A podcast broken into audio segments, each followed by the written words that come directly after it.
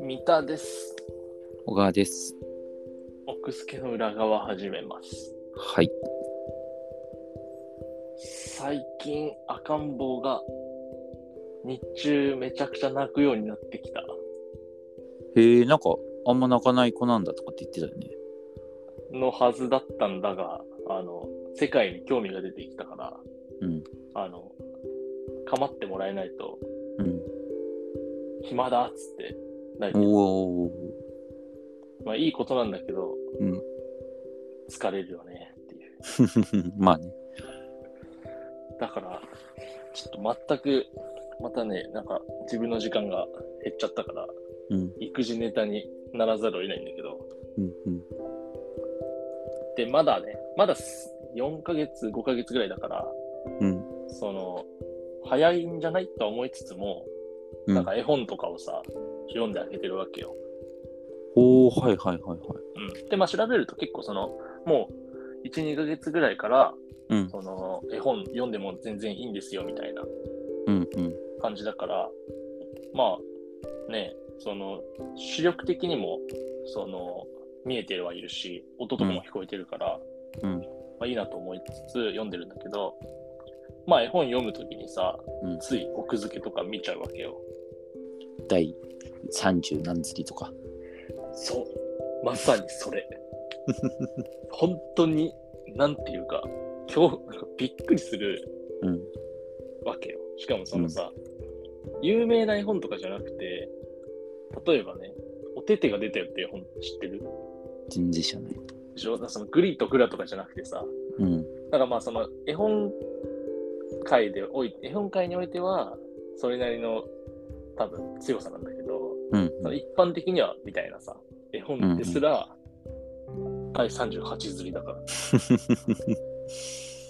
かもこれ僕の実家から持ってきたから、ああ、じゃあもうその僕が小さい20、頃の30年弱前。そう、30年前にして38釣りやば。っていう、なんか、いや、絵本ってマジですごい、なんだろう、力を持ってるなっていうう。んうんうん。しかもね、なんかまあ、毎、買う人もいるだろうからさ、僕みたいにケチらず、実家から持ってきてとかじゃなくて。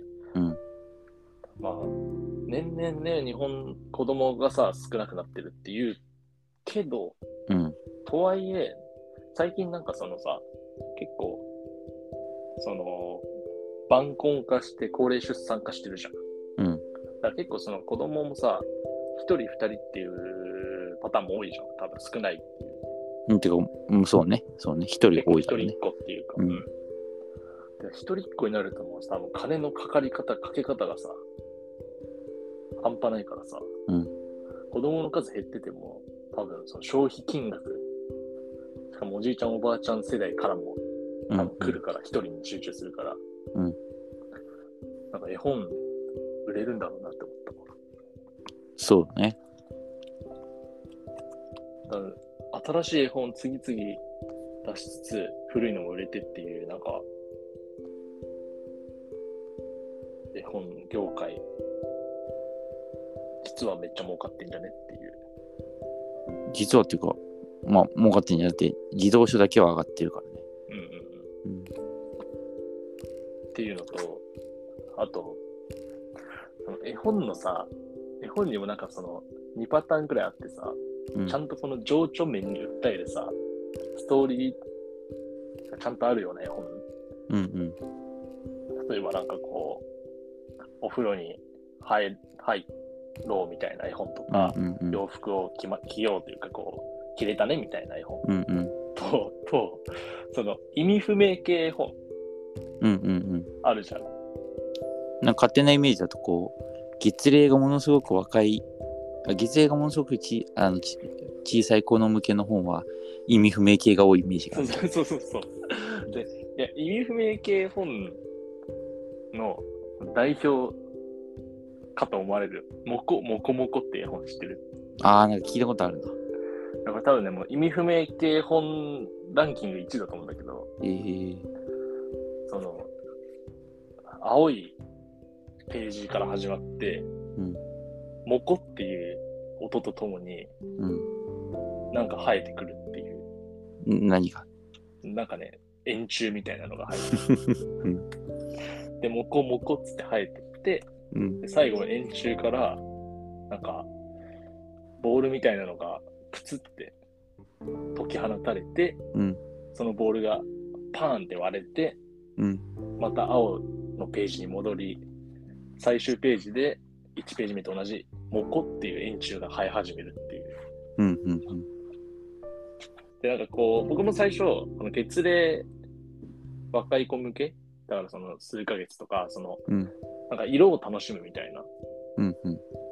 子向けかなと思ったら、なんか調べたら、その幼稚園とかの1歳、2歳の結構そのもう分かってる感じ、その分かってるっていうか、こう喋れるし、コミュニケーションも取れるみたいな、なんかそういう子たちにめちゃくちゃ人気なんですみたいなうーん。 記事が出てきて、うんだからその、我々ってもう本当にその子供の頃の、なんか、ピュアな、ピュアな感性ってなくなってんだなって思った。確かに。 この意味不明系本で、めっちゃ楽しめなくなってる我々、悲しいっていう。まあ確かに、そうだね。とっくに失われてるから。そう。でも、失う、失うからこそ、大人になったっていう、あうん現実をね、すごい感じて、なんか、ね、大人になるってそういうことだよな、みたいな。うん。うん。僕の中の大人になるの定義がまた一個増えたわ。意味不明系絵本で感動しなくなるっていう。まあなるほどね。はいうん。え、それはさ、その、三田が見てても、あ、これ全然わかんねえなって感じなの。いや、その解釈をさ、こねれば、いろいろできると思うよ。その、なんか、この世界がうん。循環しててみたいな。うんでもなん かそ、そういうことを考えてる時点で。そうだね。それでもダメ全だね。はい。然。全然ダメ。はいはいはもい。なるうほど楽ね。し、もう絵本に入ってない。うん。あもう、この、なんだろうね。うん。なんか面白かったんでしょうね。当時の自分も。 なるほど。だからこれね、この感覚がもうないことの悲しさというか、逆に言うと、これ谷川俊太郎さんなんだよ、作者。うーん。有名な絵本作家の。うん。いやこの谷川さん、これ作れたってことは、その心を失ってないんだなっていう。うん。うん。確かに。そう。だからなんかその絵本作家の人の、なんか、純粋性というか、うん失ってなさうん。うん。って本当に尊いというか、なんかこう、特殊だなっていう。確かにね。うん、だから普通の作家とかじゃなくて、その絵本作家っていう部分で、なんかその子供すぎないし、子供だったら作れないじゃん。なんかその大人でありつつうん。うん。忘れてないみたいな。うん。うん。うん、なんかその特殊な職業だなっていうのをね、っていうかもう職業とかもできないよね普通はね。職業というか、なんていううんの、その、作絵本作家、なんだ、うんそうんの、意味不、だから、その意味不明系絵本ってさ、なんかこう、なんかパッと見、こんなん俺でも描けるじゃんみたいなこと言われそうじゃん。うんうんただのさ、幾何学模様が描かれてたりとか。うんうんうんでもなんかそういうのとはまた違う、なんかエッセンスがあるんだろうなっていう、うんうん子供そのうね心をこう掴むための、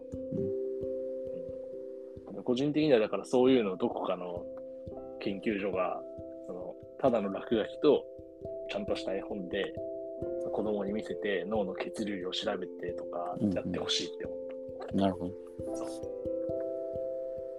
じゃあそういう意味で言うと、もいもいとかいいじゃん。ああそれもなんかその意味不明系絵本ランキングで出てたわ あれはだから子供が本当に好きなものを選んだんでしょ。脳波を測定して。そっかそっかあれそっか、そういう背景だったねそういえば、うん。じゃあつ作れてるってことかじゃあそのエッセンスはまあそうね。うん。うんなるほどね。じゃあちょっと、自分の子で試してみようかな。どっちがテンション上がるはいのかを。はい。その感性失わないままうまく育ててください。そうそうね。頑張ろう。はい。頑張ります。